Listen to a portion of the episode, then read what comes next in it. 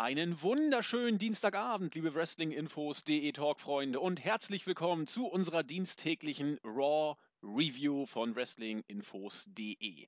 Ja, wir sind wieder dabei. Wir sind, ja, mein guter Kollege und Freund, ich werde ihn gleich nochmal ankündigen, hat es schon gesagt. Er wird es dann, glaube ich, auch gleich wieder sagen und dann können wir im Anfangsdialog dann nochmal drauf zu sprechen kommen. Wir befinden uns wieder mal genau in der typischen Phase zwischen den Pay-per-Views, wo es ist mittlerweile wohl traurige Gewissheit, nicht mehr so allzu viel Bahnbrechendes passiert. Die Matches, die man vielleicht noch auf die äh, Card pushen könnte oder setzen könnte, äh, werden nicht wirklich aufgebaut. Die, die da sind, werden ja köchelnderweise am Leben erhalten. Bahnbrechendes gibt es in den Details höchstens, aber wir werden auch darüber heute sprechen. Doch bevor das losgeht, begrüße ich ihn, den JME, den Jens. Mahlzeug. Jens, du hast einen Frosch im Hals. Ja. Äh, räusper dich nochmal. Du hast es schon gesagt. Wir, wir sind irgendwie in dieser Zwischen-Pay-Per-View-Phase und ich habe mich eben schon ganz äh, frech zu der Bemerkung hinlassen, äh, hinreißen lassen, wenn man es ganz ketzerisch sehen wollte, könnte man mittlerweile fast sagen, guckt euch die Raw-Show nach dem Pay-Per-View an und der Rest ist nur noch verwalten und darauf hinarbeiten, dass der nächste Pay-Per-View kommt. Ist das vielleicht ein bisschen zu drastisch formuliert? Nee, nicht unbedingt. Es ist halt, es ist, es ist noch ein, naja, komplizierter will ich nicht sagen, aber ein bisschen komplexer. Das Ding ist einfach, ähm, normalerweise sind die, sind die Weeklies ja dazu da, um die Pay-Per-Views aufzubauen. Aber weil da mittlerweile es wesentlich mehr äh, äh, Weekly-Zeit gibt als Pay-Per-Views, müssen ja eigentlich die Weeklies wesentlich unterhaltsamer sein, weil das ja eigentlich mehr eigentlich schon fast die Grundlage des Ganzen ist. Nur die Pay-Per-Views sollten dann das Highlight sein. Nur ist einfach das Problem, dass ähm, es passiert quasi neun Stunden nichts, dann ähm, kannst du dir eigentlich die Show vor dem Pay-Per-View angucken, weil man da eigentlich nochmal alles zusammenfasst, wenn man das so möchte. Ähm, und dann die Show nach dem, nach dem Pay-Per-View und das war's dann. Ansonsten passiert dann, also ab und zu hat man schon mal Highlights und gute Sachen, aber der Großteil der Zeit ist dann halt nichts. Das ist nicht wie, wie früher, dass du, dass du, keine Ahnung, das Raw oder Nitro oder jetzt die ROH Weeklies, dass du, dass du jede Woche eine Stunde hast und ein bisschen was aufbaust und dann kommt der Pay-Per-View. Sondern du hast immer drei Stunden und drei Stunden und im Grunde passiert da nie irgendwas. Es ist irgendwie, keine Ahnung, es ist, weil es ist auch nicht jetzt wirklich unterhaltsam. Es ist, bei in diesen drei Stunden passiert kaum was, was mich jetzt wirklich mitreißt. Also bei den NXT Weeklies ist es einfach so, die guckst du dir an, die dauern eine Stunde oder eigentlich ja sogar bloß 45 Minuten oder 50 Minuten. Dann sind die vorbei und da hast du ab und zu mal ein Highlight und ansonsten baust du auf dem pay auf. Und da ist das nicht das Ding. So hast du aber drei Stunden und die drei Stunden müssen mich doch unterhalten. Und, ja. ja boah, das ist schlimm. Und genau, schlimm ist ein, oder, oder C ist ein, ein Adjektiv, das auch vielleicht gut passen könnte. Ich, ich spreche jetzt mal, oder ich mache aus meinem Herzen jetzt mal keine Mördergrube. Ähm, ich habe mich da, ich habe mich da durchgequält heute zum Teil. Es gab ein paar schöne Sachen, da kommen wir auch gleich drauf zu sprechen. Aber man, man mittlerweile, ich bin vielleicht auch schon zu, zu übersättigt oder schon wieder zu lange dabei. Man hat das Konzept ja irgendwann schlicht drauf. Man weiß, wie die Show aufgebaut ist, man weiß, wie, wie die Pay-per-Views aufgebaut werden. Ähm, wenn ein Worker an den Ring kommt, müsste man einfach mal gefühlt eine Pause machen und äh, voraussagen, wie das Segment wohl weitergehen wird. Man liegt, glaube ich, relativ häufig richtig mit dem, was passiert.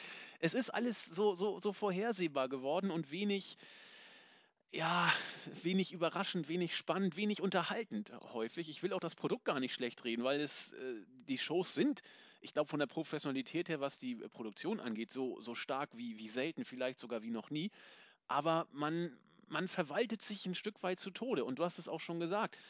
Die, die Pay-per-View, Entschuldigung, die Weeklies sind ja mittlerweile für WWE zu einem großen Teil das Salz in der Suppe geworden, weil du auf diese Weise, wir haben es ja auch schon oft angesprochen, die Basis ranzüchtest für das Network und äh, für späteres Fan-Sein.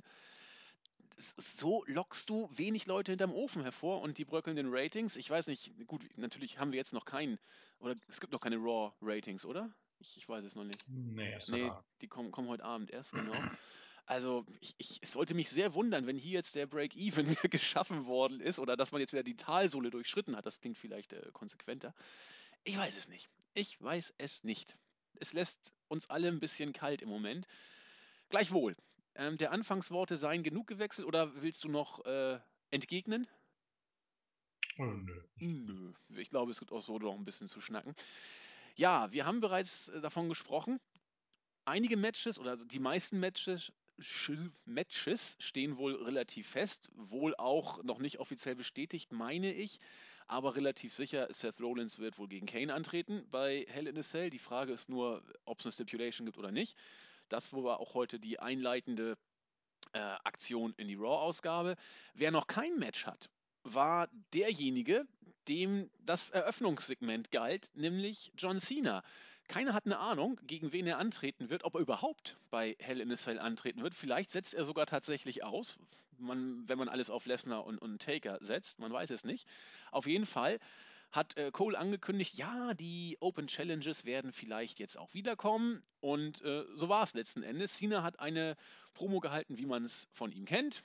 Äh, interessant war jetzt nochmal, dass er jetzt auch unter die äh, Dichter oder Reimer gegangen ist. Have no fear, the champ is here. Schöne Geschichte. Und die Open Challenge beginnt jetzt. Er hat dann gewartet, wer kommt, und es kam das John, die, äh, John Cena-Theme. Diesmal von einer Posaune geblasen. Jeder wusste Bescheid. Xavier Woods und New Day kamen. Sehr große Geschichte. Äh, was, was haben die dann nochmal gesungen? Äh, U, irgendwas mit US Champs? Was haben sie gesungen? Ich weiß es nicht mehr. Kriegst du es noch rauf? Ähm, nee, nicht wirklich. US Champs hier oder wie, irgendwie sowas. Auf jeden Fall äh, hat unser RVD so schön geschrieben, achso, Freebird-Regel Freebird -Regel gilt wohl jetzt auch für den US-Titel. Auf jeden Fall hat, haben sie dann irgendwie sich ausklabüstelt. Einer von uns muss ran und John Cena sagte auch so, ja, also es gibt eine Zeit, wo man lustig sein kann, aber dann ist es auch mal wieder bitter ernst. Naja, das hat New Day ein bisschen entspannter gesehen. Sie haben dann Xavier Woods aus dem Hut gezaubert, der ging dann in den Ring ich fand es gar nicht mal so schlecht. Neuneinhalb Minuten äh, ging das Match. Äh, wirklich, also Xavier Woods hat da ein paar äh, gute Aktionen gezeigt. Äh, spannender oder interessanter zumindest als manche andere John Cena-Matches. War in Ordnung und am Ende des Tages, äh, als dann, ich glaube, Xavier Woods war gerade im STF, das haben die anderen beiden New Dayler so gar nicht gut gefunden, haben ihm geholfen. Es gab die fällige DQ und ja, dann haben sie erstmal John Cena auseinandergenommen. Soweit, so gut. Es war ja auch klar, wir wissen, New Day wird gegen Dudley Boys bei Hell in a Cell antreten. Es wird ein neues Titelmatch geben. Und die Dudley Boys kamen dann auch und haben den Ring erstmal gesäubert. Und ich glaube, hier mache ich erstmal einen kleinen Cut. Ja, New Day, unterhaltsam. Ich, äh, hat mir sehr gut gefallen, dieses Ding mit dem Theme. Die Crowd ist auch gut drauf äh, angesprungen. Äh, die Lacher waren da und es wurde gelacht, wo auch gelacht werden sollte. Ja, kann man, kann man so machen. Es gibt schlechtere Segmente. Naja, äh, ja, ist schon richtig. Ich meine,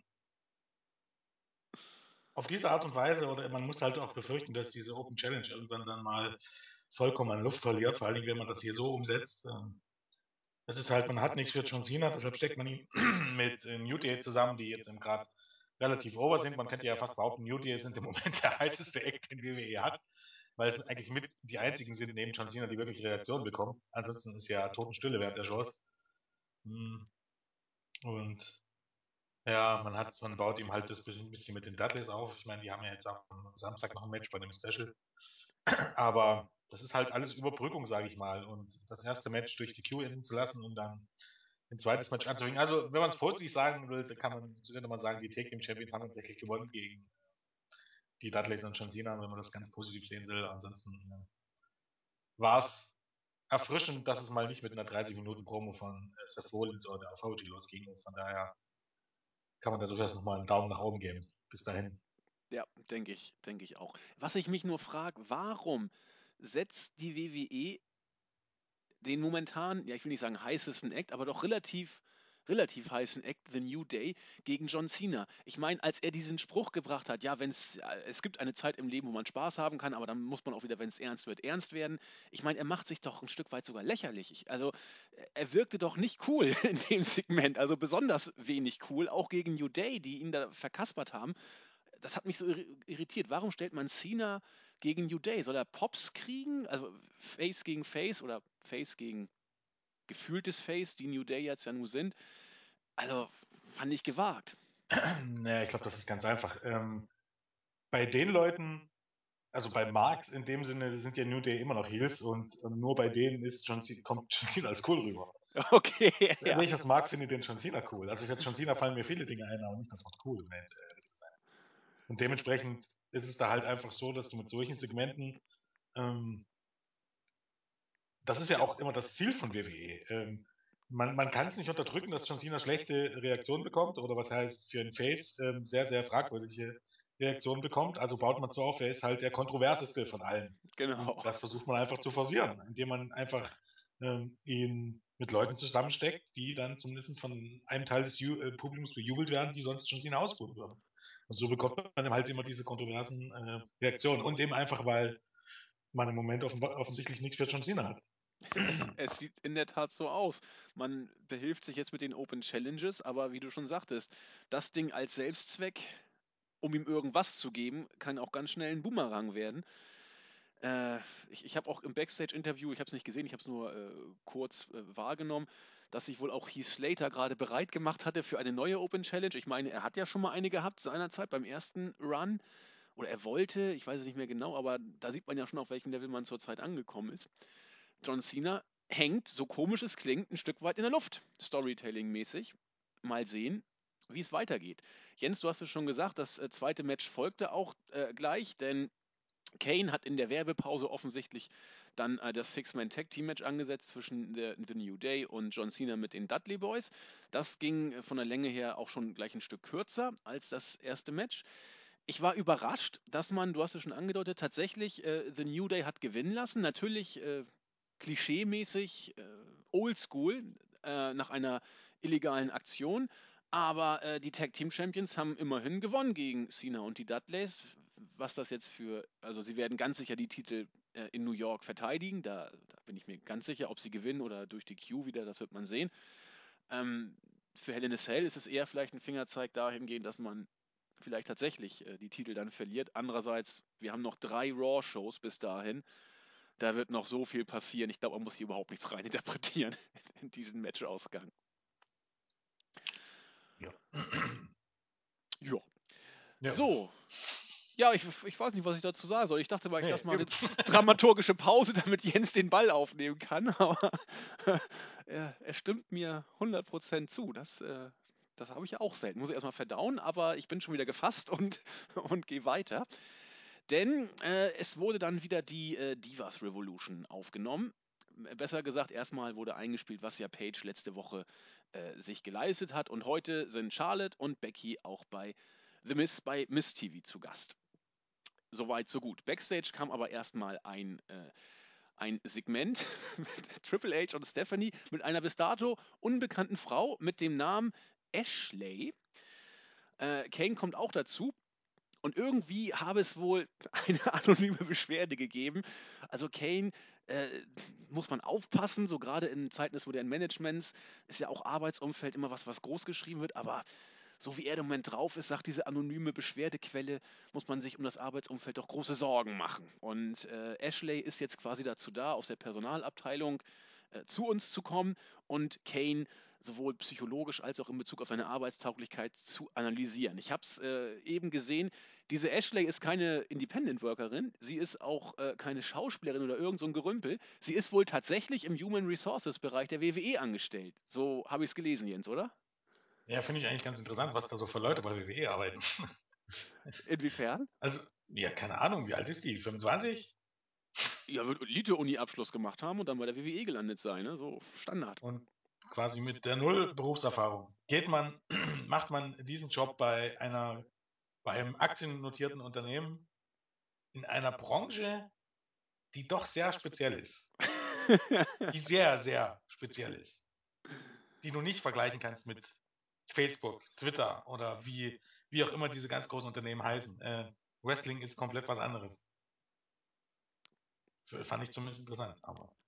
Okay. Ja, vielleicht ist das äh, Einstellungsvoraussetzung. Ich meine, das war ja auch ein hübsches Mädel, hätte ich beinahe gesagt. Ja, Und ja, genau, das dachte ich mir auch.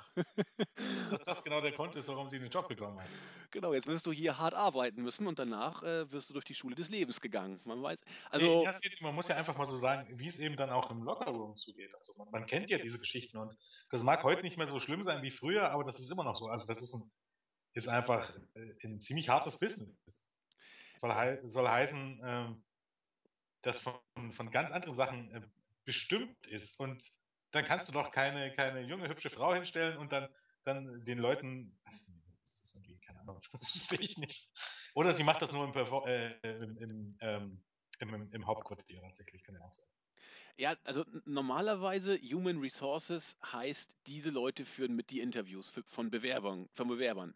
Ähm, die, die, die machen die Personalplanung ja, und genau, und, und, und äh, ich kann mir jetzt nicht vorstellen, inwiefern diese junge Dame äh, bei einem äh, ja gut, man kann sich vieles vorstellen, aber äh, ich meine, wie du schon sagtest, das, das Mädel ist ganz sicher keine 30. Ähm, so weit ja. ist sie noch nicht. Wie gesagt, vielleicht macht sie das auch nur bei den Angestellten im Hauptquartier.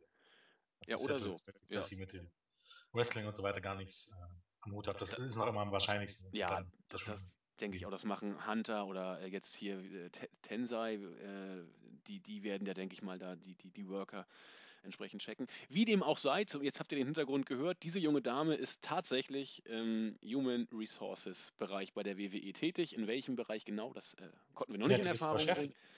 Bitte? Direktor. Ach, Director. Ja, die ist Chefin der Personalabteilung. Gut Deutsch. Das ist ja der, der Punkt, die ist ja nicht nur Angestellte. Ja, dann, dann bin ich mir sicher. Human Resources. Die wird an irgendeiner äh, Elite-Uni in Amerika äh, BWL und so ein Krimskram studiert haben und dann ist es normal, dass man dann in, in relativ große äh, Unternehmen geht, was ich KPMG oder äh, andere großen Unternehmen und vielleicht, was ich, hat die WWE hier auch ihr so ein Trainee-Programm oder was weiß ich, wir wissen es nicht, vielleicht kriegen wir es noch raus. Auf jeden Fall schon in recht hoher Position, ein, äh, eine junge, hübsche Dame und wir haben sie nachher auch noch on air in der Halle gesehen. Gut, Rollins kam auch noch dazu und meinte, ja, das ist ja unglaublich. Also anonyme Beschwerden und dann noch per E-Mail. Der schlaue Kommissar sagt, wer hat was von E-Mail gesagt? Äh, das geht gar nicht rückgratlos und so weiter. Kane, aber ich gebe dir einen Tipp, pass auf, das musst du ernst nehmen, sonst haben wir hier ein Problem. Ja, okay, alles soweit äh, ganz süß, aber äh, ja, ich bleibe dabei, es könnte schlimmere Segmente geben. Das, das hatte irgendwie was unfreiwillig komisches. War wohl auch ein Shoot auf Bildemod, was man gehört hat. Der ja, sowas auf Bildemod, es soll wohl intern eine E-Mail, also eine anonyme E-Mail gegeben haben. In Bezug auf wen? Auf, auf den Mod? Wem, auf, oh. ne, auf wem ist nicht bekannt. Eine erhaltene Beschwerde über das Arbeitsumfeld. Ja, die WWE Nein, jetzt nicht auf die, Mod bezogen. Auf so. die Mod auch bezogen, aber zusätzlich noch. Also WWE macht quasi oder trägt äh, Business-Interner, die auf Realität beruhen, ein Stück weit wieder vor die Kamera. Das machen, machen sie aber schon immer. Ja, ja, ja genau. Ich habe ja auch wieder gesagt, genau. Ja. ja. Übrigens auch ganz nette Geschichte. Ich glaube, ihr hattet es letzte Woche nicht erwähnt. Äh, letzte Woche hat ja Stephanie in einem McMahon in einem Segment gesagt, äh, beleidige nicht unsere Intelligenz. Das ist wohl ihr Lieblingsspruch hinter den Kulissen. Echt?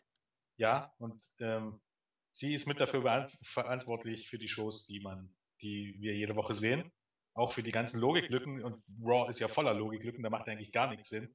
Aber ihr Lieblingsspruch gegenüber den Wrestlern und Angestellten ist, äh, beleidige nicht unsere Intelligenz. Und dabei schreibt man Shows, die eigentlich durchweg die Intelligenz der Menschen beleidigt. Wie auch eigentlich diese Woche wieder, wenn man jetzt ganz ehrlich ist. Durchaus. Ja. um mit Kern Asitoni zu sprechen. Und es, ist, es ist, wie gesagt, man kann das Ganze irgendwie nicht mit, auch, ich glaube, die ganze, ganze WWE-Familie und ähm, oder McMahon verliehen kann man nicht mit normalen Maßstäben messen. Nee, das kann man nicht. Das ist, äh, das ist richtig. Ja, eine Beleidigung für die Intelligenz oder ich weiß nicht, ob ihr ihn kennt. Kern Asitoni würde jetzt sagen, ja, und, und mir gucken das auch noch, sozusagen. Aber ich schweife ab. Wer Toni nicht kennt, hat die Welt verpennt.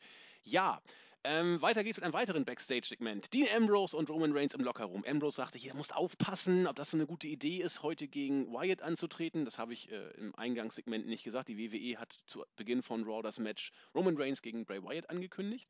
Und Dean Ambrose zeigte sich eben besorgt. Also ihm alleine gegenüber treten, äh, zu treten ist sehr gefährlich. Wir wissen doch, dass er da auch äh, immer seine, seine Schergen dabei hat.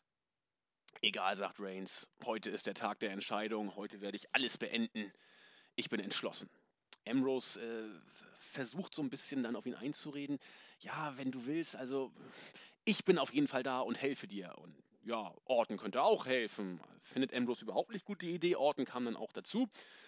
Und es wurde so ein bisschen, ja, man kann schon sagen, Spannung zwischen Ambrose und Orton angedeutet. Von wegen, also Outsider können wir überhaupt nicht brauchen. So in die Richtung hat Ambrose argumentiert. Sagt Orton, ja, ist in Ordnung. Aber egal, heute geht es darum, die Wyatt Platz zu machen und danach sei, wie er sagte, die, die Saison, die Jagdsaison eröffnet. Was meinst du? Will man da was basteln zwischen Ambrose und Reigns? Äh, Ambrose und Orton? Ja, ich kann, ich weiß nicht, bei Ambrose deutet man hier ja gefühlt gegen jeden was an. ja, genau. Gegen Roman Reigns, eigentlich im Grunde war ja eigentlich nun schon, dass, dass dieser Heel-Turn mehr als, oder dass einer von beiden gegen den anderen turns, ist ja eigentlich mehr als deutlich. Dann letzte Woche mit Jericho, jetzt mit Randy Orton, ich weiß nicht, weiß nicht, wo das hinführen soll. Ja. Aber finde ich, ich finde find auch Randy Orton passt da so null rein. Nee. Das ist alles wie Larifari. Ja, wir, ich, ich, will auch nicht vorgreifen, man hat es auch nachher in seinem Match so ein bisschen äh, gesehen. Randy Orton dreht sich zurzeit ein Stück weit um sich selbst. Äh, hängt, ja, wie hängt John Cena. Ja, hängt genauso in der Luft wie John Cena derzeit, muss man so sehen. Und sind sich derweil selbst genug.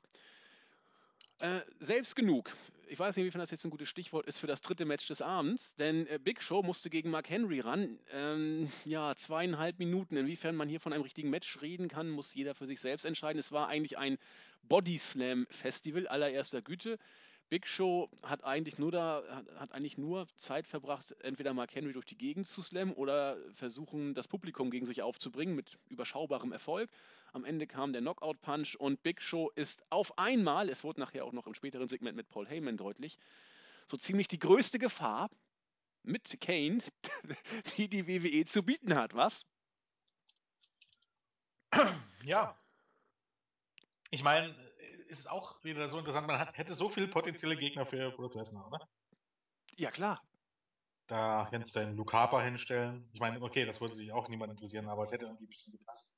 Hättest du einfach mal so die Fehde, die Fehde der Whites gegen, gegen Reigns und so, so mal ein bisschen, so dass Bray praktisch Luke Harper ähm, abgestellt hätte, um beim Special gegen, es wären jetzt bis nur zwei, zwei Wochen gewesen oder so, wo es hätte es aufbauen können, ähm, gegen Lesnar gestellt hättest. Oder Sheamus von mir aus. Also so Leute, die ohnehin in den nächsten Jahren niemals gegen, die, die man in den nächsten Jahren niemals gegen Brock Lesnar beim Pay-Per-View stellen würde. Und nein, du stellst dort Big Show hin. Und dann, dafür musst du auch Big Show noch pushen.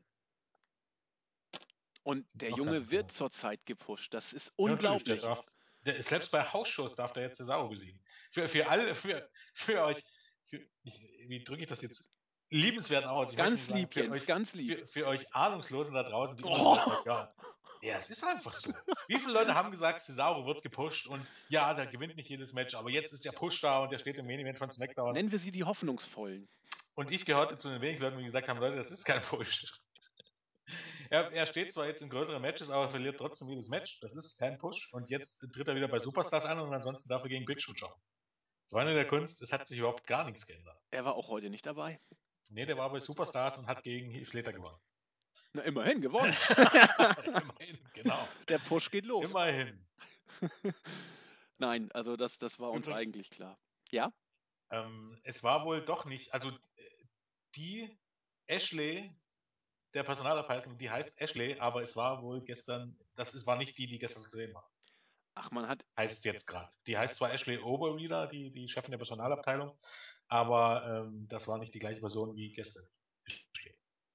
Was für ein Scheiß. Man nimmt Bezug auf das auf eigene Interna, bringt aber für echte Leute ein Double oder was? Ja man, ja, man muss einfach davon ausgehen, dass die echte Ashley dann halt wahrscheinlich doch, wie wir gerade vermutet hätten, doch schon ein bisschen älter, ein bisschen älter ist und einfach ein bisschen mehr Erfahrung hat, um in so einer großen Company da zu arbeiten, möchte ich mal behaupten.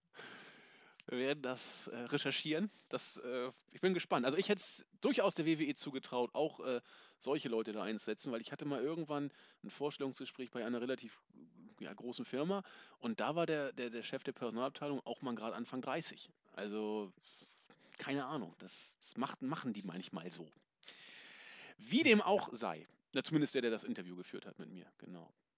Nun denn, ich habe es eben schon angedeutet. ähm, die Diven sind bei Miss TV zu Gast, genauer gesagt Becky Lynch und Charlotte. Ja, Becky Lynch durfte so viel nicht sprechen. Äh, erstmal äh, hat Charlotte dann so ein bisschen was erzählt. The Miss sagte eben auch dann relativ zügig zu Beginn, ja, ja, also äh, ihr wisst ja auch, was letzte Woche passiert ist. Und äh, wir sollten doch mal schauen, wie das heute hier weiter losgeht. Aber bevor er irgendwie seine Gastrolle, äh, Gastgeberrolle weiter ausleben konnte, hat Becky ihm das Mikrofon aus der Hand gerissen und ihm aus den Ring geschmissen. Und The Miz hat das großartig gesellt, wie ein kleiner äh, vom Regen in die Traufe gekommener Schuljunge hat er dann seine eigene Show verlassen und war nicht mehr gesehen. Das war Becky Lynch großes Highlight. Ansonsten durfte sie nur äh, neben Charlotte stehen und entweder erbost mit dem Kopf schütteln oder zustimmt mit dem Kopf nicken. Viel mehr hat man von ihr nicht mehr gesehen. Charlotte hat dann erstmal gesagt, ja, äh, Paige, pass mal auf, es gibt zwei Möglichkeiten. Entweder du kommst jetzt hier raus, das wäre Möglichkeit A und wir reden drüber. Ich hoffe, dass es die Möglichkeit wird. Ansonsten kommst du raus und es gibt ordentlich auf wie Glocke. Kam aber nicht. Vielmehr kamen die Bellas dazu und Nikki Bella hat wieder das Übliche erzählt. Ja, es ging eigentlich immer nur äh, um mich, auch bei der Divas Revolution. Charlotte sagte, nein, nein, es ging eigentlich nie um dich. Es ging auch nicht um Becky und es ging nicht einmal um mich, sondern es ging um die Fans hier in der Halle. Boah, da gab es dann Höflichkeitsapplaus. So richtig äh, übergekocht ist die Halle dann letzten Endes nicht. Am Ende gab es äh, noch nicht den Brawl, denn vielmehr kam Paige auch noch dazu, sodass dann letzten Endes sechs Damen im Ring waren. Und Paige hat, äh, ich fand es wieder klasse, mir, mir, gefällt Paige in der Rolle wirklich gut, hat quasi gegen alle ausgeholt, die da im Ring standen. Was war der Spruch in Richtung Bellas? Uh, with boyfriend like yours, who needs ambitions? Oder so ähnlich. War irgendwie ganz süß. Naja, wie dem auch sei, auf jeden Fall gab es danach dann den Brawl zwischen den drei Mädels. Und dann gab es Werbung und ja, was danach passiert, wollen wir es kurz wegmachen? Kann, kann ich ja auch kurz gleich äh, runterrattern. Äh, Am Ende gab es dann ein sechs Divas Tag Team Match. PCB waren gewissermaßen quasi auf Zwang, äh, weil Kane wieder ein Match angesetzt hat, wieder vereint und traten gegen Team Bella an.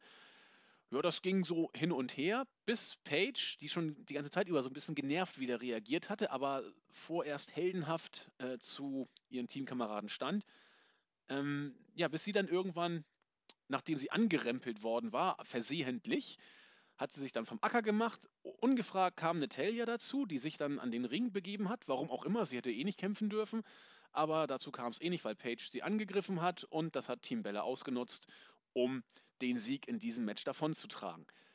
Das war alles nicht wirklich toll, das Segment, aber ich bleibe dabei. Die momentane Entwicklung im Diven-Bereich gefällt mir, obwohl wir die Teams immer noch nicht ganz aufgelöst haben. Genauer genommen sind die Bellas immer noch als Team vereint und Team BAD wurde von den Kommentatoren so oft erwähnt, dass man es kaum zählen konnte. Obwohl die Teams noch nicht Geschichte sind, gefällt mir das alles im Moment deutlich besser, weil Team PCB wird äh, gesprengt. Page macht sich promomäßig, finde ich, richtig gut. Nettie kommt dazu, warum weiß keiner, aber es ist zumindest mehr drin als vorher. Ja, ähm, kann man so sagen. Ich meine, es ist ein bisschen besser, aber für mich auch noch weiter entfernt gut zu sein. Also das Beste an diesem ganzen Segment war, die Aktion, dass Becky Lynch das Mikrofon von dem Miss äh, weggeworfen hat und dem Miss von da an nur noch da stand wie ein Geek. Also, wie eigentlich, eigentlich der allerletzte Trottel.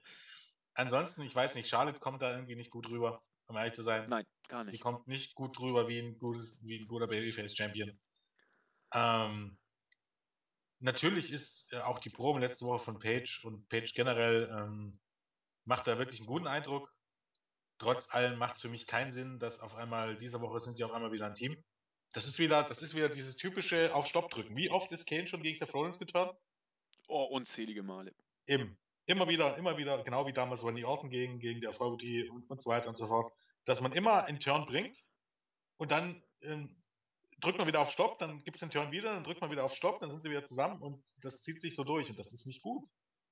Ähm, und so ja. plätschert das halt dahin. Und ähm, ja, wo, wobei, ich, ich weiß nicht. Ähm, hier könnte man es ja immer noch so darstellen, dass Page mehr oder weniger auf Zwang in dieses Match gebuckt wurde von Kane und dann professionell den Sieg eben erringen wollte. Ich weiß nicht, inwiefern das jetzt zwingend als ja. so ein äh, Repeat-Dings gesehen werden muss. Müssen wir abwarten vielleicht.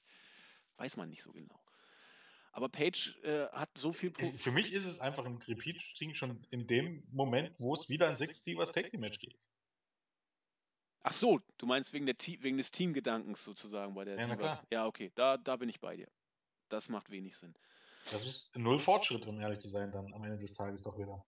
Ja, ja, das ist richtig. Andererseits war für mich schon klar, als das Match so angesetzt wurde, dass es natürlich wieder äh, zum Break-up kommen wird. Mal gucken, was da jetzt passiert. Also, äh, ich bleibe dabei, es, es war vorher schon etwas, etwas schlechter als jetzt. Jetzt ist wenigstens ein bisschen mit Nettie irgendwas Interessanteres da. Mal gucken. Vielleicht wird ja auch Team BAD, Beautiful and Dangerous, aufgelöst, aber die sind ja zurzeit so fest zusammen wie, wie Pech und Schwefel. Genau, dass man die quasi gar nicht erst auftreten lässt. Nee, genau, quasi. aber ich weiß nicht, wie oft Cole die erwähnt hat. Ich glaube 100 Mal. Also, äh, die dürfen wir ja nicht vergessen, die sind ja auch noch da, hat er, glaube ich, ganz oft gesagt. Naja, wie dem auch sei. Wie hoch Big Shows neuer Stellenwert ist, wurde deutlich in dem nächsten Hype-Video, was wie immer äh, großartig und, und professionell gemacht war. Aber Big Show wird da dargestellt wie die größte Bedrohung, die Brock Lesnar jemals hatte. Und inwiefern, nur weil er ihn vor 13 Jahren im Madison Square Garden mal besiegt hat, inwiefern das jetzt da äh, glaubhaft werden äh, wirken soll. Big Show war in den letzten Wochen und Monaten ja einer von vielen. Er war im IC-Titel geschehen, hat da so gar nichts gerissen. Äh, ich weiß es nicht. Es ist Big Show, es ist der Mann mag ein, ein, ein Standing nach wie vor bei den Marks haben, mag auch viele Titel gewonnen haben und eine große Historie haben, aber ich weiß nicht, inwiefern jetzt auch der, der Mark von nebenan glauben soll, dass er ein glaubwürdiger, gleichwertiger Gegner für Brock Lesnar sein soll. Ich, ich krieg's nicht hin. Ja, man hofft einfach, dass die Leute vergesslich sind. So einfach ist das. Also, das ist ja, das ist ja eigentlich der rote Faden, der sich durch die ganzen Shows zieht.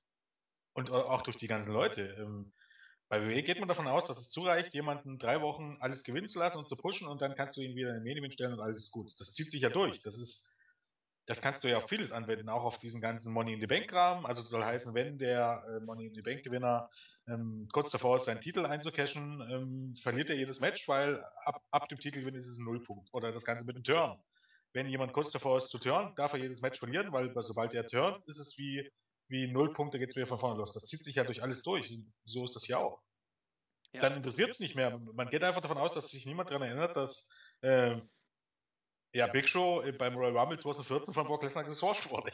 Und wie, ja. Und von daher. Ja, das ist, das ist, und es funktioniert ja, glaube ich, auch äh, relativ häufig, dass man auf diese Karte setzt. Aber ich bleibe dabei. Ähm, alle Leute, die jenseits dieses Markdenkens sind, die, die hinterfragen das doch. Und es tut aber auch nicht zur Sache, weil letztendlich äh, jeder weiß, dass Brock Lesnar gewinnt. Und äh, ja. diese Show am Samstag werden trotzdem sehr, sehr viele Leute gucken, einfach weil Brock Lesnar auftritt. Das ich meine, das, das, war genau das gleiche bei, beim, bei ähm, bei der Show aus Japan hat man noch nicht mal seinen Gegner bekannt gegeben. Also in den Shows.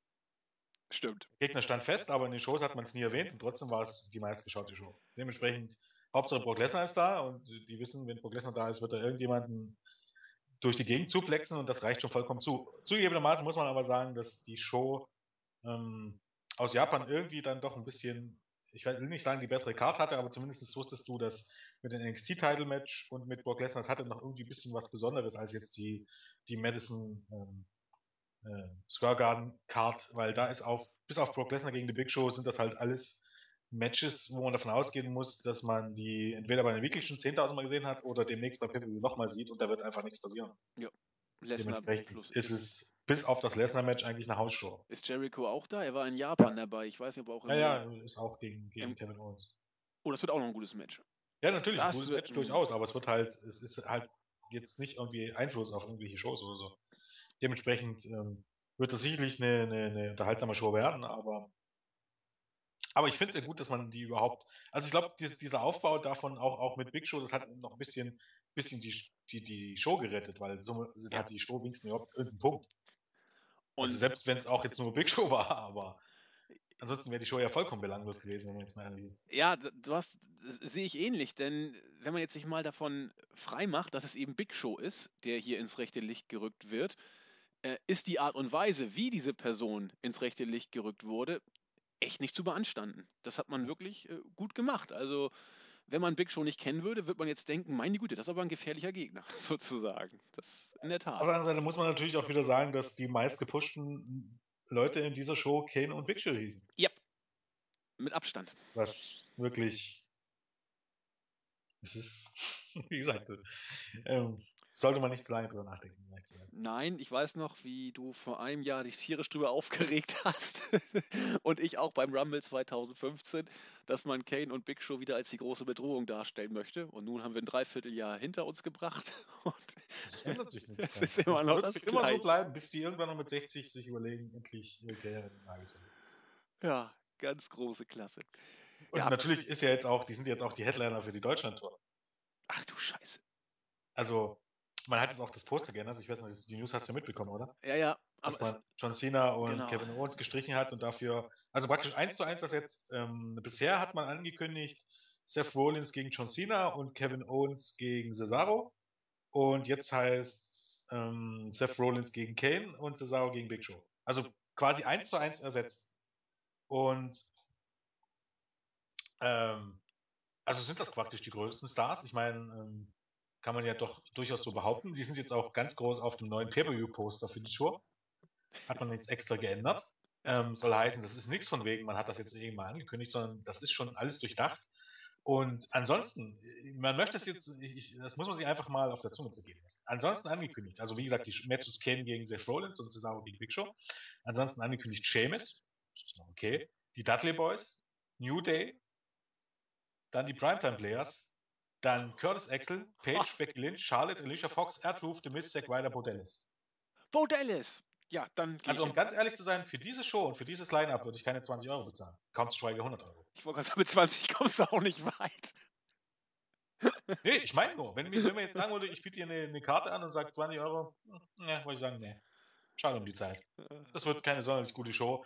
Man muss, ich glaube, bei WWE einfach mal davon wegkommen, dass die, also zumindest mir geht das so, dass, dass, dass, äh, dass es einfach so ein Selbstläufer ist. Soll heißen, WWE kommt in die Stadt und ihr bezahlt 100 Euro und wir machen dann, was ihr wollt. Also es ist schon extrem dreist, dieses und wie gesagt, zeitgleich ist man in Minehead und Nottingham. Minehead hat 12.000 Einwohner. Äh, Nottingham hat 250.000 Einwohner. Leipzig hat, glaube ich, 550.000 und äh, wo ist man noch? Äh, Stuttgart hat, hat noch mehr, glaube 600.000 so, so ein Gramm. Soll heißen, man wertet jetzt ein und man hat gewartet. Stuttgart ist ausverkauft, Leipzig gibt es noch, ein, wenn überhaupt noch 200, 300 Karten.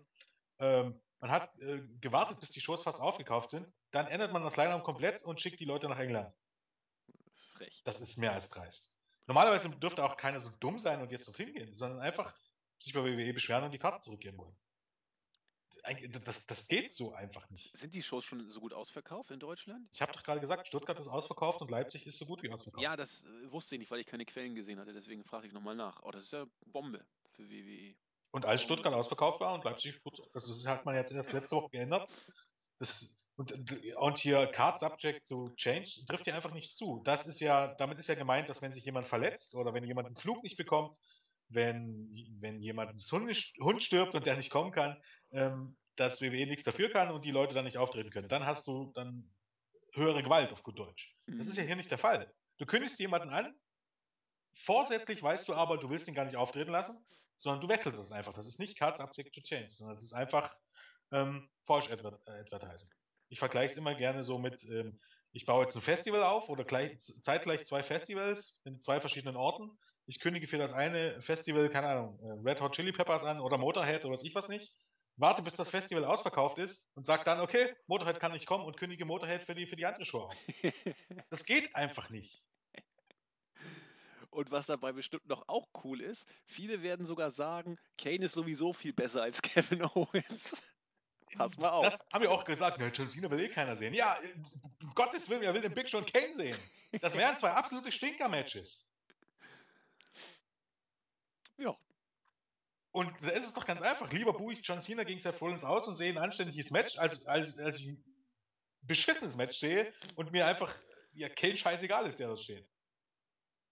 Das ist ja meine, meine, meine Güte. Also, das ist echt. Boah. Bin Ach, ich froh, dass ich mir keine Karten für den Kram gekauft habe. Ja, ätzend. Ich wollte mit dir eigentlich nach Leipzig, Jens. Nur ist es gestorben. Ja, gut, um, dass wir das nicht gemacht haben, möchte ich mal sagen. Das hätte ich jetzt echt bereut. Ach Quatsch, ich hätte dich eingeladen und hätte ein paar Bierchen getrunken, hätte das gepasst. Es geht ums Prinzip. Die Bierchen kannst du auch trinken, ohne äh, Geld für WWE aus. Nee, hier geht es echt ums Prinzip. Es geht noch nicht mal darum, dass, dass es mir zu teuer wäre oder so, sondern einfach, dass ich sowas nicht unterstütze. Das ist eine Ansage. Ich glaub, und ich hab, auch der Meinung bin, dass sowas überhaupt gar niemand unterstützen sollte. Ich glaube, ich bin an dem Tag sowieso in Hamburg. Da ist irgendwie Rock'n'Roll Wrestling oder so ähnlich. Habe ich noch nie gesehen. Total großartig. Ich kenne keinen Worker. Aber äh, das, wird, das wird bestimmt gut. Ich mich da Ist ja fast wie bei der Hausshow, ne? Total äh, geil. Im Grünspan in Hamburg. True Optimist, Zack Ryder, Bordellis. Ist geil.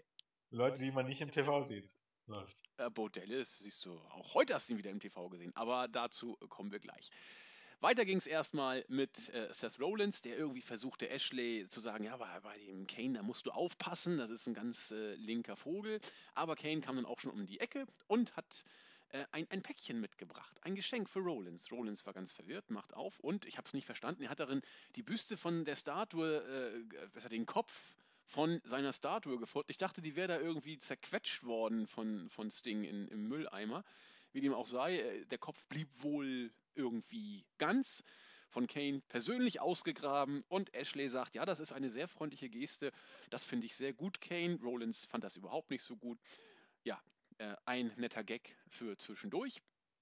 Dann durfte die Wyatt Family gegen die Primetime Players, wohlgemerkt vor kurzem noch Tag Team Champions, antreten und das Ganze eigentlich relativ äh, schnell für sich entscheiden. Äh, Titus O'Neill durfte zwar noch ein bisschen Leute durch die Gegend schmeißen, am Ende kam wieder der äh, Lifting Arm Triangle Choke von Braun Strowman und äh, O'Neill ging dann auch schnell die Luft aus. Ja, konsequent gebuckt. Die Wyatt Family werden weiter stark dargestellt. Ich denke, solche Matches kann man bei Raw auch mal bringen. Oder nicht? Hm, ja. Ja, ja. Kannst, du schon, kannst du schon bringen. Ich meine, für die Primetime Players ist halt, ne? Gerade noch im Taking geschehen. Aus der Steuerung rausgeschrieben und schon dürfen sie für alles und jeden den Job machen. Ja, aber man muss ja fast sagen, das ist auch äh, eigentlich nicht verkehrt so. ja, grundsätzlich nicht, aber ähm, es entwertet halt wie immer die Take Division. Ja, ohne Zweifel. Zumindest für die Leute, die das Ganze auf, aufmerksam verfolgen. Ich meine, für die White Family ist es schon gut. Wie gesagt, kann man schon mal bringen, aber lassen wir es dabei. Denke ich auch. Es folgte dann auch das sechste Match des Abends, ein Singles-Match. Neville durfte gegen Stardust antreten und ja, es war natürlich äh, sehr kurz mit 2,34, weil äh, King Barrett zurückkam, ohne Krone, aber immer noch als King Barrett. Nix bis jetzt mit Bad News Barrett Image, das zurückgekommen ist. Er tritt weiter als König auf. Ja, hat äh, zuerst Neville, dann Stardust mit dem Bullhammer jeweils ausgenockt und dann gesagt, äh, alle mögen doch dem König Heil preisen. Das Match wie gesagt, es war kurz und war auch kein richtiges, aber es hat angedeutet, was man da eigentlich erwarten könnte von den beiden. Tempo, Spots, Technik fand ich richtig, richtig gut, die Ansätze, aber es blieben eben, es blieben wieder mal nur Ansätze. Ja, Jens. Puh. Puh. Ja, äh, hm. Neville gegen Stars, ich weiß nicht, das ist auch so eine Fehde, die ohne Grund weiter am Leben gehalten wird. Und ähm, Wrestling Newsworld muss jetzt wieder eine Klarstellung schreiben, weil, weil King Barrett nicht als, ähm, als Face und als Bad News Barrett zurückgekehrt ist und groß gepusht wird, sondern er kehrt als King Barrett zurück und ist genauso belanglos wie vorher. Das zeigt nämlich schon, indem er in diese Fehler eingreift.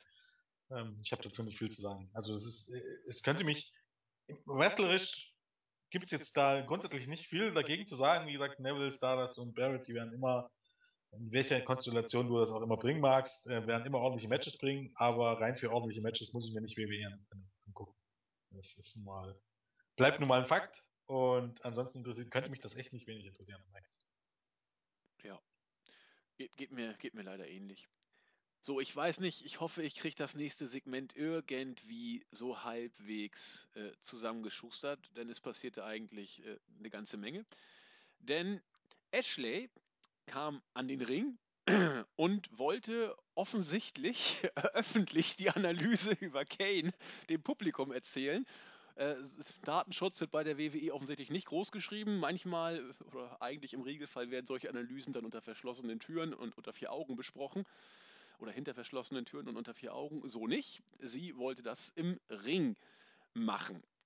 Ja, äh, wir machen es kurz. Seth Rollins kam auch noch dazu und bevor es überhaupt richtig in die Vollen ging, sagte sie ja, der Bericht ist doch, sagte er, der Bericht ist doch hier eh voreingenommen und einseitig, das kann alles nicht angehen.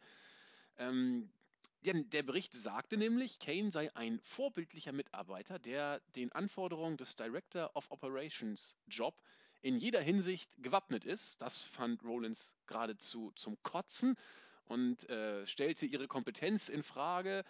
Und man hätte es sich schon fast denken können. Auch netter Gag, ja, äh, Leute wie er, also wie Rollins, kommen in den Himmel. Das hat ihm gerade auch der Papst in einem privaten Gespräch letztens nochmal versprochen. Ganz süß. Ja, Ashley sagte, ja, also eigentlich, äh, Rollins, hast du hier gewisse Probleme, so als kleiner Egozentriker und selbstverliebtes Arschloch, äh, müsste man eigentlich dich mal hinterfragen. Das brachte ihn noch mehr auf die Palme. Und äh, ja, meine Fresse, es war relativ, äh, ja, interessant und langweilig zugleich. Ja, böse, selbstverliebt, paranoid, so kann man das sagen. Am Ende gab es dann eine äh, Prügelei, nachdem Kane zuerst äh, versuchte, äh, schlichtende Worte zu finden, kam Rollins und presste ihm den Gürtel dann gegen, gegen seine Brust. Dann plumpste er auch runter. Kane hat zuerst böse geguckt, hat dann aber den Gürtel wieder aufgehoben. Und ich weiß nicht, was das für eine Aktion war. Äh, ein Pedigree im hundertsten Versuch. Es sah aus wie, wie, wie der Versuch von. Nee, ich will es nicht aussprechen, wie es aussah. Ähm, nach 50 Versuchen kam dann auch der Pedigree. Rollins äh, hat sich gefreut, Kane lag am Boden und dann hat er Kane noch richtig bestraft. Mit einem Stuhl hat er, ich weiß nicht welches Bein, das linke oder das rechte, irgendwie eingehakt und hat mit einem fiesen Tritt Kane gewissermaßen krankenhausreif geschlagen. Ähm, der wurde abtransportiert, in, den, äh, in die Ambulance gepackt und nach ein paar Metern blieb der Wagen stehen. Es gab ein, ein, ein rotes Rauchwerk im Auto und der maskierte Kane stieg aus dem Krankenwagen aus. Wie beim Fußball, einmal fest auftreten, dann geht das. Das hat sich Kane gedacht, das passt hier auch bei äh, roten Monstern.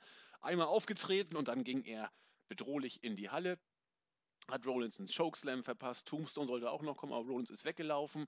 Und die Szene der Woche Kane posiert mit dem WWE World Heavyweight Championship Gürtel in dem Ring. Und in 0, nix wurde Kane zum neuen bedrohlichen Top-Face der Liga. Ja, das ist. Da fallen mir jetzt auch nicht so viele Dinge ein. Es ist halt wieder dieser, dieser Hokuspokus, ne? beleidigt nicht unsere Intelligenz. Da sind wir wieder beim Thema. Mrs. McMahon. Äh, ja. Ich meine, sag mal so, diese Backstage-Instrumente, gerade letzte Woche, das ist eigentlich das Einzige, was ich mal letzte Woche dann noch angeguckt habe. Und die Promo von Page. Hm, von Kane waren letzte Woche schon wahnsinnig unterhaltsam. Das Problem ist aber, es bleibt dabei, dass der Stamm auf die 50 zugeht, dass er im, Match, äh, im Ring nur noch Stinkers, äh, Stinker-Matches zustande bekommt und dass er einfach nicht der große Star ist, für den ihn einige Fans halten. Soll heißen, ähm, wenn ich etwas für, für diese Raw-Ausgabe voraussage, dann, dass die Ratings äh, mindestens auf demselben katastrophalen Niveau bleiben, wenn nochmal nicht deutlich sinken werden, weil ähm, das wird nicht helfen, John Cena als erstes zu bringen, äh, Roman Reigns gegen Bray Wyatt als Main Event anzukündigen und dann die restliche Show um Kane aufzubauen. Das wird nichts. Jetzt schon mal so sagen. Und auch wenn Kane seine Rolle spielt und die Segmente gar nicht so schlecht sind, ähm, ähm, ich weiß nicht, Kane ist in dieser Rolle am Ende des Tages der Falsche. Ähm, das ist ein bisschen, ist ein bisschen blöd in dem Sinne, aber das wird sich, wird sich bewahrheiten. Und ansonsten gibt es, also abgesehen von den, von den äh, Krankenwagen-Kram, weil es ist immer, es sind so ein bisschen so die Kindheitserinnerungen, was viele auch gut finden, oder die, die Kaufspielchen vom Undertaker. Oder letzte Woche, dass er ihn, hm, dass Kane Sephonis durch den Ring, Ring zerrt. Ähm, das ist aber alles sehr, sehr 90er. Ja. Und da war Wrestling vor der Attitude-Ära und einfach noch wesentlich, ähm, wesentlich, wesentlich comicartiger. Und heute wirkt das einfach nur albern. So sieht's aus. Dass ich dort ein Programm bringe, was seit der Attitude-Ära oder um, ähm, auch in der Zeit danach, bis auf wenige Ausnahmen, ich meine, du hattest immer Leute wie Boogeyman dabei oder so, ne, aber was natürlich genauso dumm war. Aber ansonsten ähm, hat sich das einfach so, so, auch das Wrestling mehr in Re Richtung Realismus entwickelt. Oder zumindest in dem, dass du, dass du nicht vorgibst, dass das eine, eine, eine einzigartige Comicwelt ist, wo es Zauberei gibt. Ähm, und dann auf einmal kommt dann halt Kane und zaubert. Und das wirkt halt einfach albern. Und ähm, in dem Sinne dann auch lahm. Aber naja, was auch immer. Seth, Seth Rollins bleibt der letzte Dödel und ja. ja. Vor allen Dingen, ich habe mit Julian ja auch letzte Woche drüber gesprochen, es wirkt dann besonders lahm, wenn du immer, wenn du Kane siehst, einen Hotdog verkaufenden Corporate Kane im Hinterkopf ja. hast. Äh, oh. Wenn du das einmal so, also beim Taker bleibe ich dabei. Man kann das so oder so sehen, aber wenn ich den Taker in so einem oder ähnlichem Segment sehe, dann hat das irgendwie immer noch so einen so so ein Oldschool-Touch. Wenn ich Kane in so einem Segment sehe, äh, ja, muss ich nur noch lachen. Aber nicht, weil ich es lustig finde, sondern weil, weil ich glaube, weil ich glaube, allen Ernstes, Freunde, das könnt ihr mir doch nicht jetzt schon wieder vorsetzen. Kane ist einfach auch, ob als Dämon oder nicht, eine Witzfigur. Und als Corporate ist er sogar äh, noch erträglicher, weil, weil eben nicht mehr auf diese Monster-Comic-Schiene, wie du gerade äh, angesprochen hast. Und in Backstage-Segmenten ist er sowieso, finde ich, gut. Aber im Ring, wie du sagtest, kann man da geteilter Meinung sein. Also nee, Kane ist für mich auch nicht mehr eine Legende als beispielsweise Mark Henry. so müsste, möchte. Also, weil ja bei Kane auch immer von einer Legende die Rede ist. Eine Legende. Kane ist ein Veteran, aber das ist auch schon der größte Punkt, um ehrlich zu sein. Ja, ähm, Bruder des Undertakers, ne? Das äh, toll, der Bruder des Undertakers. Ja, reicht ja. manchen. Reicht, reicht manchen. Das ist wie in der deutschen Fernsehlandschaft, da reicht es auch zu Sohn oder Verwandter oder Frau, Mann von irgendjemandem Prominenten zu sein und du bist selbst prominent. Das rechtfertigt dich dann, äh, im Fernsehen aufzutreten. Darauf bauen kannst du Karrieren auf, wenn man so möchte. Ja, bei Kate schon. wie zum Beispiel, wie heißt, wie heißt die, nichts Böses sagen, wie heißt die, ja, ach, keine Ahnung, ist auch egal, weiter jetzt. Okay, äh, jetzt hast du mich verwirrt, aber machen wir weiter.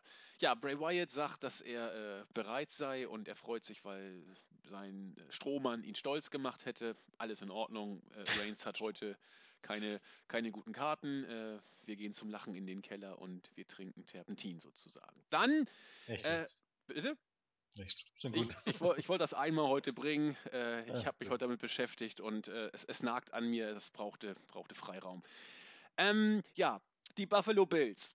Die Bo Dallas der NFL sozusagen. Bis heute gab es kein Championship-Ring für die Buffalo Bills. Das hat Bo Dallas aufgenommen, hat so ein bisschen äh, die Bills verarscht. Ich meine, wir waren, glaube ich, auch, oh, wir waren in Buffalo, ne? Ja, müssen wir ja natürlich, sonst macht es ja vorne und hinten keinen Sinn. Genau, die Buffalo Bills waren Zielscheibe des Spottes. Ähm, der musste dann leider auch antreten gegen Randy Orton, hatte nicht seinen besten Tag. Ich habe ihn vor dem Match leicht in der Favoritenrolle gesehen. Orton hat nach unter zwei Minuten den Sack zugemacht, äh, nach einem RKO in einem Match, wo, seien wir ehrlich, Orton eigentlich sich selbst, äh, sich nur um sich selbst gedreht hat und sich selbst gefeiert hat. Die Crowd war mehr oder weniger drin, kann man sagen. Dallas hat überhaupt nichts gezeigt, das war auch jedem klar, das wird ein Squash-Match. Aber Orton war da und äh, war dann wieder weg. Also er war da um seiner selbst willen, kann man sagen. Storylines für ihn derzeit nach wie vor nicht erkennbar. Nö. Nö. Äh, äh, jo. Er ja. ist halt da. er ist da. Äh, Storylines im nächsten Match dafür umso erkennbarer, denn Kevin Owens sollte gegen Rusev antreten. Am Kommentatorenpult nahm Ryback Platz, der ja immer noch mit Kevin Owens in der Fehde um den IC-Titel steckt. Und ja, nachdem sich Owens und äh, nachdem sich noch Owens und Rusev so ein bisschen behagt hatten, ging es auch relativ schnell aus dem Ring. Ich weiß nicht, wer gegen wen purzelte. Ich glaube, Rusev purzelte gegen Ryback oder Owens purzelte gegen Ryback. Ich habe es nicht mehr äh, genau vor Augen. Gab es auf jeden Fall äh, einen Ryback, der sich mit allen angelegt hat. Daraufhin haben Rusev und Owens zusammengearbeitet und Ryback auseinandergenommen, bis genau der vierte im Bunde, Storyline mit Rusev, Dolph Ziggler auch dazu kam. Und Ryback von den beiden befreit hat. Owens nahm sein Gürtel, freute sich und ging backstage. Rusev faselte mit Lana irgendwas und Sigler kümmerte sich um Ryback. Also hier wird die Storyline äh, ganz konsequent weitergeführt oder am Leben erhalten, keine Ahnung. Ja, Rusev und Sigler, ich weiß nicht, wie lange das schon läuft. Äh, Owens muss bei Hell in a Cell gegen Ryback ran. Ich weiß nicht, tritt, nee, er tritt bei, bei, bei Dingsbums, tritt er gegen Jericho an, hast du schon gesagt, bei, bei der ja. Garden Show. Aber beim Special bekommen wir natürlich nochmal Rusev gegen Sigler zu sehen, weil das Match hatten wir noch nicht. Nee. Ist das eigentlich. Ein Singles-Match ohne Stipulation natürlich. Ist es bei, ist er auf, äh, auf der Karte bei Hell in a Cell eigentlich? Na, noch nicht, aber kommt bestimmt noch. Ja. Irgendwas kommt da bestimmt noch. Denke ich auch. Irgendwas wird kommen. Ja, und dann äh, ging, ja, ich will nicht sagen ein Highlight der Show, weil das, das war es für mich einfach nicht. Paul Heyman hat eine Promo gehalten und hat den Brocktober angekündigt und, und beworben. Oktober fand ich süß. Ja, das war auch gut. Also Heyman ist ja auch, ist ja auch gut. Hat ansonsten das äh, erzählt, was man von ihm erwartet, was er kann. Das Publikum wusste auch genau, wann Brock Lesnar kam und hat bei der Vorstellung auch, als Paul Heyman sich vorgestellt hat, auch richtig gut mitgemacht. Äh, hat dann Big Show gehypt, der quasi wie ein Streber im Matheunterricht sei und äh, weil er sich langweile und keine Gegner mehr im Lockerroom habe, äh, ist er sich so ist er ein bisschen selbstgefällig geworden. Ich, ich dachte, wovon spricht der gute Mann? Denn äh, Big Show hat hier in den letzten Monaten so gar nicht viel gerissen und im Lockerroom keine Gegner. Also eigentlich hat er gegen die meisten in den letzten Monaten relativ äh, entspannt auch mal verloren. Egal, Big Show kam dann an den Ring, hat ein bisschen was erzählt, dass er überhaupt nicht gelangweilt war, sei, sondern motiviert sei. Und dann kam die Frage, wo, wo ich dachte, ich, ich, ich das kann doch jetzt nicht ernst gemeint sein äh, Big Show fragte Heyman, ob Lesnar denn upset war, glaube ich, das Wort, gewesen sei, dass die Paarung Big Show gegen Lesnar angesetzt wurde. Und da hat Heyman so ein bisschen komisch geguckt und Big Show hat sich fast ein, also ist vor Freude durchgedreht sozusagen. Äh, ja, ich hab's doch gewusst, ihr, ihr habt Angst vor mir und äh, äh, äh, bereite dich auf die Zukunft vor. Pauli hat er gesagt, ähm, du musst dich auf eine Zukunft vorbereiten ohne Brock Lesnar, denn der wird von mir vernichtet werden. Und Heyman ist ganz traurig von dann gegangen. Also wie gesagt, Big Show wird hier als die neue große Gewalt dargestellt, die sogar Paul Heyman Angst und Bange und sprachlos werden lässt. Gut gemacht, wenn es eben nicht Big Show wäre.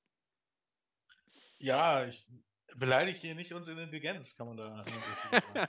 es ist halt, es ist halt erstaunlich, wie man immer noch glaubt, dass Big Show, äh, es ist halt, ich weiß nicht. Und es kommt halt dann auch nicht mit, Lesnar kommt dann auch nicht gut drüber, oder Paul Heyman, sondern das, nee. weiß nicht, Lesnar sollte vor gar niemanden Angst haben, kaum zu schweigen von, von The Big Show, der ja nun doch ähm, häufig verliert, sagen wir einfach mal so. Ja, er hat in 2015 nicht alles gewonnen um es mal nee. so zu sagen. Nicht unbedingt. Ja, ansonsten, äh, es hat ihm leider hier gezeigt, dass auch ähm, Paul Heyman nicht aus Scheiße Gold machen kann. Nein. Er war bemüht. Äh, es war sicherlich ähm, bis zu einem gewissen Punkt wieder unterhaltsam, aber nee, das, auch, auch die Zuschauer hat es nicht interessiert. Die waren zu diesem Zeitpunkt eigentlich komplett tot, schon eine ganze Weile lang. Ähm, ja, nee. Nee, nee, war so. fand ich auch. Also Paul Heyman hat es versucht, sozusagen, aber ja, das, das darf man bei Heyman eigentlich gar nicht sagen, aber das war's, denn es wirkte von vorne bis hinten auch nicht glaubwürdig, dass er den, den Ängstlichen in Bezug auf Big Show spielen sollte und ihn als die große Gefahr für Lesnar äh, pushen sollte. Das, das kommt einfach nicht glaubhaft rüber. Und äh, Heyman ist dann am stärksten, wenn er dem Gegner äh, ins Gesicht rotzen kann, dass Lesnar keine Angst vor ihm hat. Aber dieses, dieses, äh, der Hund, der den Schwanz einzieht, das passt nicht. Und wie gesagt, es passt erst recht nicht bei Big Show. Und deswegen blieb das hier doch ein bisschen fade, diesmal die Promo, obwohl sie von Heyman war. Weil es auch nichts bringt. Ich meine, ähm, niemand hat sich jetzt gedacht, oh je, jetzt hat Brock Lesnar Angst vor, vor Big Show, jetzt kaufe ich mir das Network und will sehen. Das, das, ist, bringt ja auch, auch ähm, ist ja auch kein Verkaufspunkt oder irgendwas. Nee. Also hätte jetzt Paul Heyman gesagt, äh, Lesnar hat von niemandem Angst und Lesnar wird, ähm, ähm, wird, äh, wird dich am, am Samstag ähm, äh, squashen, zermatschen, ähm, ähm, was auch immer. Ich glaube, da hätten noch mehr Leute gesagt, okay, dann kaufe ich mir oder hole ich mir mal das Network und gucke da mal rein. Also ja. zumindest hätten nicht wenige gedacht, okay, hm, äh, und so muss man, wo war jetzt einfach der Punkt, das so zu bringen, wie man es gebracht hat? Verstehe ich irgendwie nicht ganz. Äh, das Einzige, was ich mir erklären könnte, wäre, oh, Big Show ist so stark, dass sogar Lesnar jetzt Angst hat. Da muss ich ja mal gucken. Das ist aber kein, das ist kein Verkaufspunkt. Nee, dass das Babyface Angst vor dem Heel hat, ist kein Verkaufspunkt. Nein, überhaupt. Noch nie gewesen. Sollte man auch. Naja, egal. egal. Aber sei froh, Jens, wir sind ja fast fertig denn es ist Main-Event-Zeit. Ich war zu diesem Zeitpunkt eigentlich so weit, dass es mir vollkommen wurscht war, was uns hier wohl erwarten würde. Zumal wir die Paarung Reigns gegen äh, Wyatt auch jetzt nicht zum ersten Mal in den Shows gesehen haben. Es ging eigentlich äh, relativ, äh, ja, also zuerst hat eben hat, hat äh, Reigns in Bezug auf die beiden Wyatt Family Members von, von äh, ich weiß nicht, was war das Originalwort? Training Helpers oder so, Stützräder sozusagen. Du schickst sie doch mal weg. Und das hat Wyatt dann auch tatsächlich gemacht. Und im Ring ging es dann los. Das Match war äh, zuerst ein ordentliches äh, Singles-Match, wie man das von den beiden eben auch schon mal gesehen hat. Die Crowd war dann nicht in Gänze drin, kam aber immer mehr rein und gerade gegen Ende war sie voll drin. Denn es ging dann irgendwann außerhalb des Rings, gab es einen Brawl. Beide haben sich nicht die Bohne darum gekümmert, dass sie ausgezählt wurden. Das passierte dann auch. Äh, wir hatten quasi einen Double Countout. Und äh, die Prügelei ging aber weiter. Nachdem erstmal das Kommentatorenpult abgeräumt wurde, ging es in die Zuschauer. Der Brawl hat mich ja nicht so ganz mitgenommen. Ich habe eher äh, registriert, dass ganz schön viele freie Plätze da waren, wo die sich geprügelt hatten. Also totaler Ausverkauf äh, war das dann wohl nicht in der Halle. Dann äh, kam eine Clothesline von Wyatt, oder ich weiß, es ist sowas ähnliches wie eine Clothesline, will ich mal sagen, von Wyatt gegen Reigns durch die Absperrung, die schon ziemlich intensiv war. Da gab es dann auch äh, Holy Shit-Rufe von den Fans und auch leichte This is Awesome Chants. Wyatt kam als erster wieder auf die Beine, hat sich auf das Kommentatorenpult äh, gestellt und seine Kreuzgeste, will ich mal sagen, gebracht. Reigns kam wieder auf die Füße, hat einen Spear angesetzt und beide sind durch das ja, spanische Kommentatorenpult gekracht. Äh, mega intensiv, sah auch gut aus, gut gesellt. Die Halle war begeistert und äh, ich war äh, auch sehr begeistert von, von gerade diesen letzteren Aktionen. Das war klasse. Äh, inwiefern das dann eine durchschnittliche Raw-Ausgabe noch äh, in ungeahnte Regionen hebt, müsst ihr selbst entscheiden. Aber das äh, Endsegment von Reigns und Wyatt, das war wieder richtig gut. Ähm, ja, die letzten paar Spots waren schon gut. Ich meine, da waren auch die Fans drin. Vor allem haben die auch bei dem Match einen, einen Scheiß drauf gegeben und ja. auch der Double Countout auf wieder wieder ein Fuck-Finish gab es ja ein ganz paar diesmal. Wir müssen zählen dann gleich nochmal nach. ähm, soll heißen, ähm, das Match geht wieder in eine Fortsetzung und es ist, muss man auch sagen, weißt du, wenn das das Ende endlich dieser Fehde ist, kannst du das als Main Event von Raw schon mal bringen und das kannst du das so auch schon mal bringen. Aber so ist es wieder nur ein Cliffhanger. Und ich weiß nicht, das ist halt auch, müsste man mal einen Psychologe irgendwie ranlassen. Ähm, da gehen die Fans steil für das Ganze. Vorher haben sie Shit drauf gegeben und die bringen zwei Spots, wobei nur die Hälfte der Zuschauer diesen Spots überhaupt live gesehen haben kann. Zumindest der um den ähm, ähm, die Barrikade. Der Rest sieht das ja bestenfalls auf dem Titan Throne.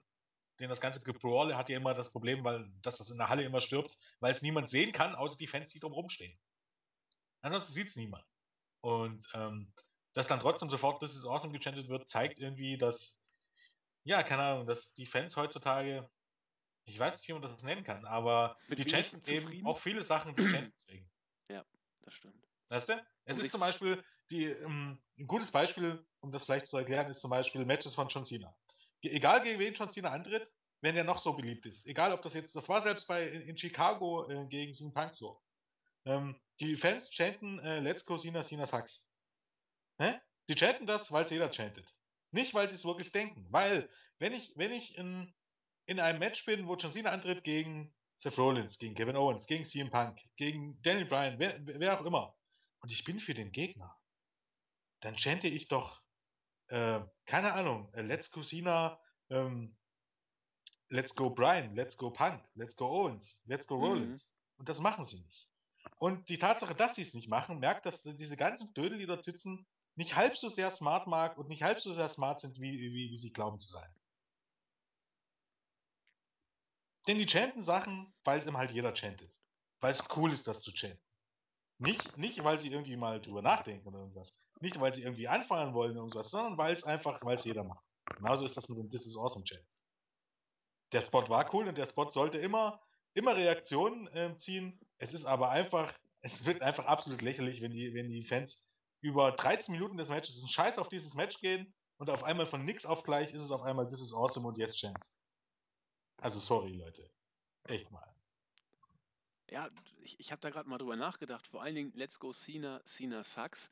Äh, ja, ähm, ja ist nur auf Cena. Das, das wollte ich gerade sagen. Es ist ja. komplett auf Cena bezogen. Ja, und, und das ist falsch. Und, und, und, Punk, Brian oder wie sie alle heißen, interessiert keiner. Oder, ja, äh, genau. Und das vermitteln sie dann. Ja. Das ist sehr smart, muss man ja mal sagen. In der Tat. Und das liegt nicht daran, dass sie. Oh, pardon. Ja, ähm, das liegt auch nicht daran, dass ähm, die Fans, die ja die, die, Gegner jetzt nicht mögen. Das liegt ja nicht daran, dass, ist, ist, wie gesagt, guckt ihr Money in the Bank 2011 ein, auch da wurde das gechantet. Ja. Und was CM Punk Reaktionen bekommen hat, das liegt einfach, dass dieser, dass dieser Chant modern ist. Dass die gerne chanten. Und es ist ja eigentlich so naheliegend zu sagen, äh, wenn die Kiddies chanten Let's Cosina, dass du äh, chantest CM Punk. Besser wäre es, ja. Und trotzdem, trotzdem machen sie es nicht. Und das ist halt, äh, Chants sind modern. Und es ist modern in gewissen Momenten ähm, gewisse Sachen zu chanten. Und das zieht sich halt fort. Und hier ist es auch so. Aber wie gesagt, das soll jetzt diesen Spot an sich nicht schmälern. Ähm, auch wenn's, wenn, wenn das jetzt ein bisschen so der, der Standard-Spot äh, für Roman Reigns wird, ähm, durch diesen Tisch, also dieser, dieser Spear von einem Tisch durch den anderen Tisch. War es nicht sogar? Nee, es war gegen Big Show, oder? Show? Wann? Ich weiß nicht, gegen wem dieser Spot schon mal war, aber sogar gegen Bray, Bray Wyatt. Ich bin mir gar nicht so sicher. Es ist noch nicht so furchtbar lange her. Weiß ich auch nicht gerade. Aber es ist auf jeden Fall ein guter Spot und ähm, Zumindest am Ende haben sie es geschafft, dass es die Zuschauer wieder interessiert. Und das ist natürlich gut. Ansonsten ist mir so aufgefallen, dass bis auf den ähm, Opener und bis auf der Main Events ähm, gab es eigentlich wirklich überhaupt gar kein auch nur durchschnittliches Wrestling und man hat größtenteils aufs Wrestling verzichtet, was für mich ein bisschen so aussah, als wenn das einfach die Antwort auf die schlechten Ratings gewesen wäre. So nach dem Motto, okay, die Leute wollen kein Wrestling sehen, ähm, geben wir ihnen kein Wrestling, sondern geben ihnen viel Gelauer. Ja, also gerade bei, bei Kevin Owens gegen Rusev, die ja grundsätzlich, ich glaube, das wäre eine Frischpaum gewesen. Und wenn man sie schon mal bringt, dann bringt die doch mal 10 Minuten oder 15 Minuten. Ich meine, ohne, ohne Finish ist es natürlich dann auch Bullshit. Aber 45 Sekunden ist schon, ne? Ja, ist, ist schon interessant. Das stimmt. Ja. Nun gut, das Gute ist, wir sind mit der äh, Review fertig oder wir haben Raw hinter uns gebracht. Reviews äh, mit Jens äh, und Julian sind ja immer ein Highlight sozusagen. Aber Raw ist es eben derzeit nicht immer. Man muss es, man muss es so äh, deutlich sagen. Ja, äh, wir sind durch. Ich sehe, wie ich gestehen muss, für die kommenden drei Wochen wenig positiver in die Zukunft. Mal gucken, ob man dann positiv überrascht wird. Äh, letzte Raw-Ausgabe fand ich schon äh, etwas besser. Diese war wieder etwas schlechter. Ja, ich, ich habe es oft genug gesagt. Es dümpelt so vor sich hin derzeit. Und ich weiß nicht, ob die WWE mit diesem Produkt die Kehrtwende schafft. Wir werden es erleben. Nein. Also da bin ich mir ganz sicher. Also ich glaube, dass die Ratings bis zur bis kurz vor dem Rumble nicht steigen werden. Also man hat jetzt einen neuen Tiefpunkt erreicht und eher wird das, wenn gegen richtig starke NFL-Spiele oder gegen die entscheidende Phase wird man richtig abstinken. Ich glaube einfach, ähm, das ist jetzt nur einfach eine logische Konsequenz aus dem, was das ganze Jahr schon abzusehen war, dass eben, das ganze Jahr zieht sich ja schon durch, dass, ähm, dass das Rating 10% gesunken ist und ähm, dass man im Vergleich zum Vorjahr mehrere hunderttausend Zuschauer verloren hat. Und man, die, die, die Phasen des Jahres lassen sich ja immer vergleichen. Also Road to WrestleMania, Post-WrestleMania, NFL-Season. Und man sieht einfach, das ist halt einfach jetzt die logische Konsequenz, dass man jetzt bei 2,5 Punkten und äh, ja, irgendwas zwischen 3 und 3,2 Millionen Zuschauern rumhängt. Und das wird so bleiben. Ja. Die Zuschauer hat man verloren, die hat man verkrault. Du musst, musst ihn nur lange genug vorsetzen. Und ähm, da kann man jetzt lange drüber reden oder will. Das war eben halt, ähm, fing alles an, wenn man so möchte, mit dem ähm, großartigen Überpusche von ähm, von, von Roman Reigns mit der zu langen ähm, oder an dem zu langen Festhalten der Authority. Das sind alles so Sachen mit, äh, einschließlich Big Show und Kane. Ja, äh, Leute, die over waren und ähm, die es versucht haben, wie, wie, wie Daniel Bryan, wie den Ambrose, hast du schnell wieder fallen lassen. Jetzt hast du halt die Konsequenz. Jetzt ist es halt so, wie es ist. Ja, ich bin auch weiter davon entfernt, Mitleid zu haben mit der WWE. Ja hausgemachte Probleme. Da muss es interessiert mich in dem Sinne auch nicht so lange, wie die Shows gut sind. Weißt du, wenn, wenn, wenn die Shows gut sind, dann, dann äh, ja, egal, dann scheiß auf die Ratings, dann hoffe ich einfach, dass man das trotzdem durchzieht. Aber das Ding ist, so richtig, wirklich gute Shows, die kannst du im Jahr 2015, also, dass ich jetzt sagen würde, ähm, nur, nur zwei Drittel der Show, also zwei Stunden von drei Stunden, waren richtig gut. Die Shows kann ich an einer Hand abzählen. Das stimmt. Wesentlich mehr ist es, dass du sagst, okay, ähm, wenn du das Ganze auf eine Stunde zusammenschneiden könntest, hättest du eine richtige Bombenshow. Da hattest du schon eine Menge mit dabei dieses Jahr. Ähm, aber ähm, es ist halt alles im Allen ist schon. macht nicht immer so, so furchtbar viel Spaß, sich das äh, in drei Stunden zu geben. Also was heißt, Spaß kannst du nicht sagen, aber es ist halt manchmal furchtbar, furchtbar langweilig. Ja, dann ist es auch kein Spaß. Das ist, nicht, das ist jetzt tierisch. Ja, es nervt jetzt auch nicht tierisch. Also, dass ich jetzt dann würde ich ausschalten, dann würde ich mir das nicht angucken, um ehrlich zu sein. Ja, ich, äh, ich bin ja ein fleißiger äh, Podcaster. Ich äh, gehe auch dahin, wo es weh tut. Von daher passt schon. Gut, das äh, soll als Schlusswort für heute genügen.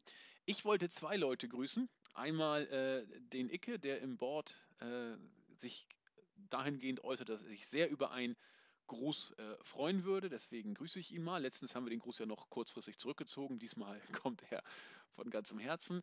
Und den wollte ich immer schon mal grüßen. Äh, H4R4 Kiri.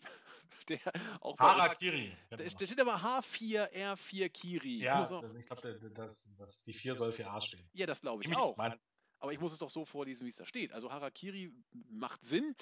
Äh, ich habe es jetzt in beiden Variationen gesagt. Äh, der schreibt auch sehr regelmäßig und hört auch unsere Reviews immer sehr regelmäßig. Deswegen hier auch viele Grüße an dich. Und damit bin ich großtechnisch für heute durch.